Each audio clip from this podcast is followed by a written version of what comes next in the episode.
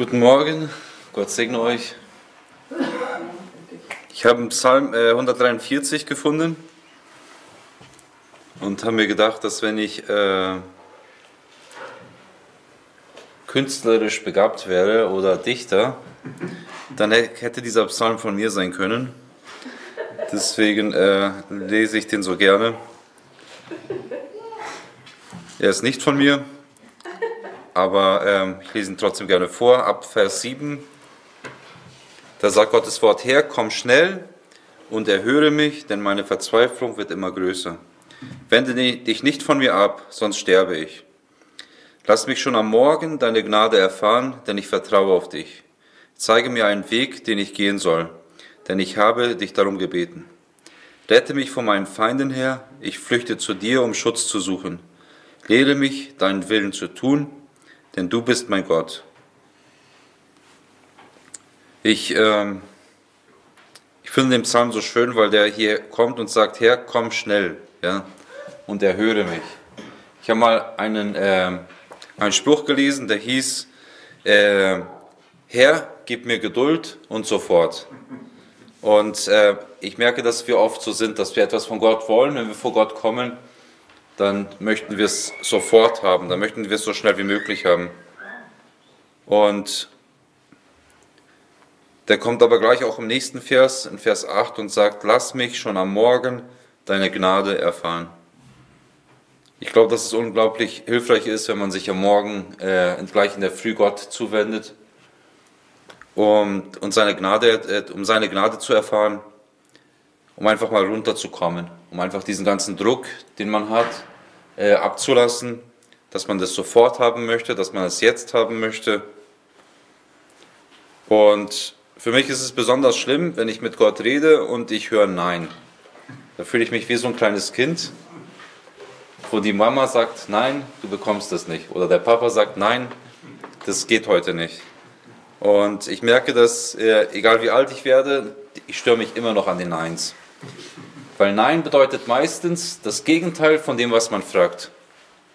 Das ist, äh, Nein ist nie eine Antwort, auf die man äh, hofft, oder selten eine Antwort, auf die man hofft.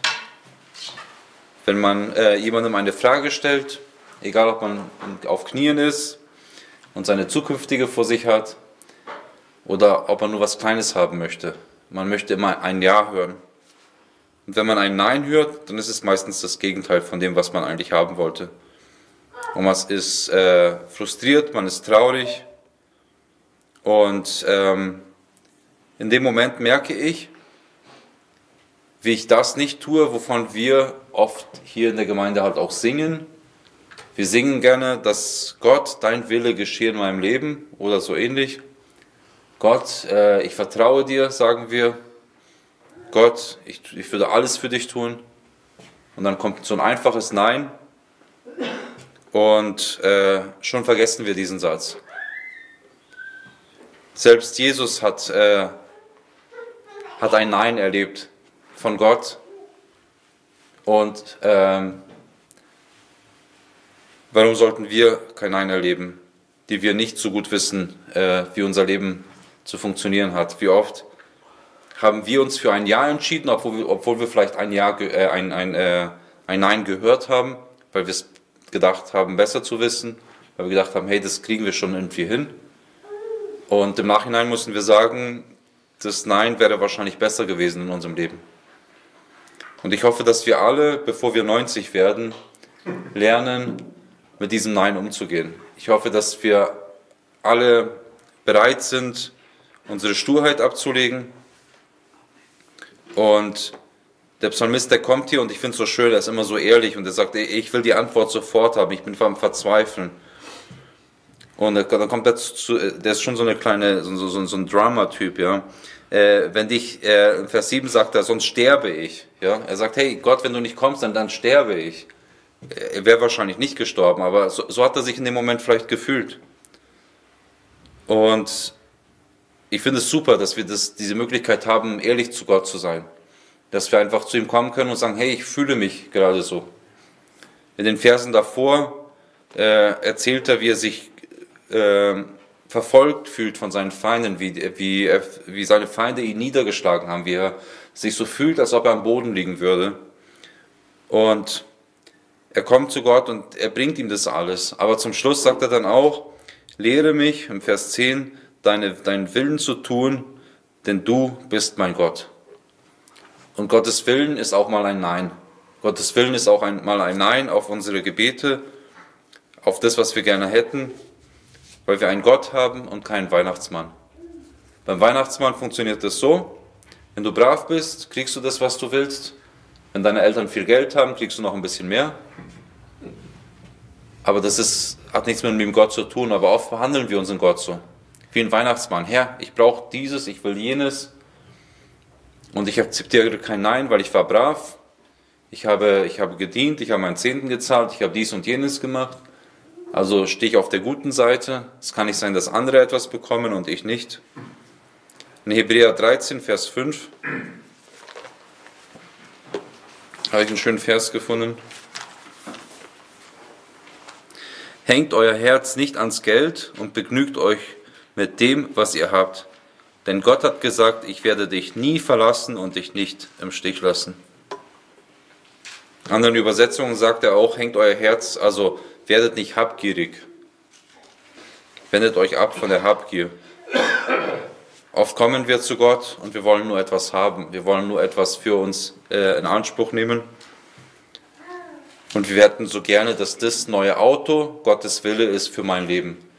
Wir hätten gerne, wenn ich überlege, mit wem wir wahrscheinlich alle verheiratet wären, wenn das erste Mal, wo wir zu Gott gesagt haben, Gott, das ist die, der, der Partner für mein Leben, äh, macht es, äh, lasst es äh, funktionieren, dann wären wir wahrscheinlich alle mit jemand anders verheiratet, als mit der Person, mit der wir gerade verheiratet sind.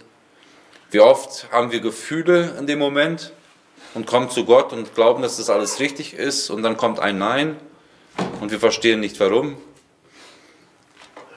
Ich glaube, dass ein Nein Gottes, dass wir das als Christen oft so wahrnehmen, wie Gott prüft mich gerade. Ich glaube nicht, dass es immer eine Prüfung ist. Ich glaube, dass es Gott, Gottes beste Antwort für unser, für unser Leben in dem Moment ist. Nicht immer ist Nein gleich mit einer Prüfung gleichzusetzen. Es kann sein, dass es eine ist. Aber ich glaube, wir sollten ein Nein auch mal als Liebeserklärung wahrnehmen an unser Leben von Gott. Dass Gott wirklich nur das Beste für uns haben möchte. Oft bin ich zu Gott gekommen und habe gesagt, Gott, ich möchte, was hast du in meinem Leben vorbereitet? Ich möchte mal so einen, so einen Plan haben. Und habe dann festgestellt, dass Gott zu Jona gekommen ist und hat gesagt, hey Jona, ich habe einen Plan für dein Leben. Und Jona ist weggelaufen, weil der Plan einfach viel zu groß war.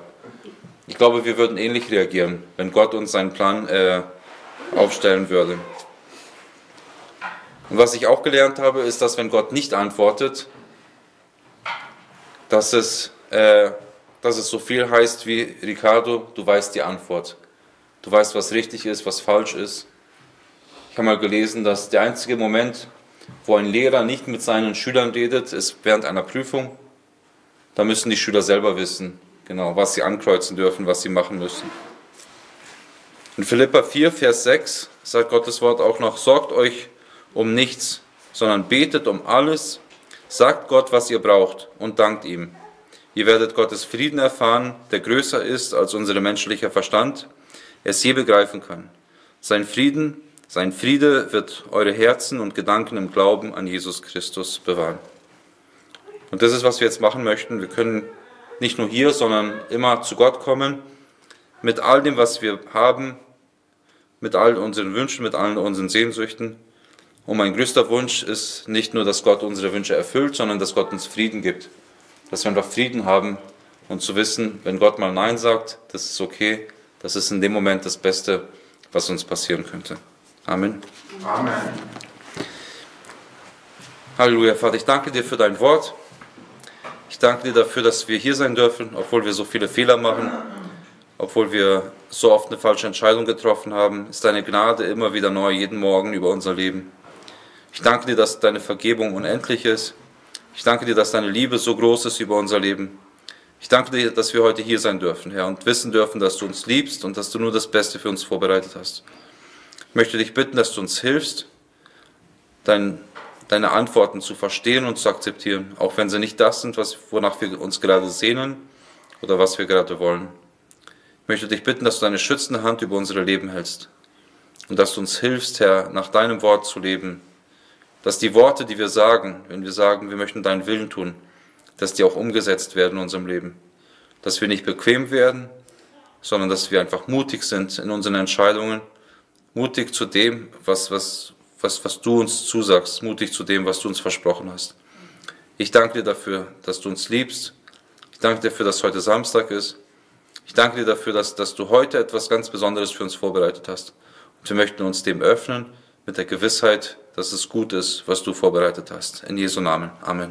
Amen.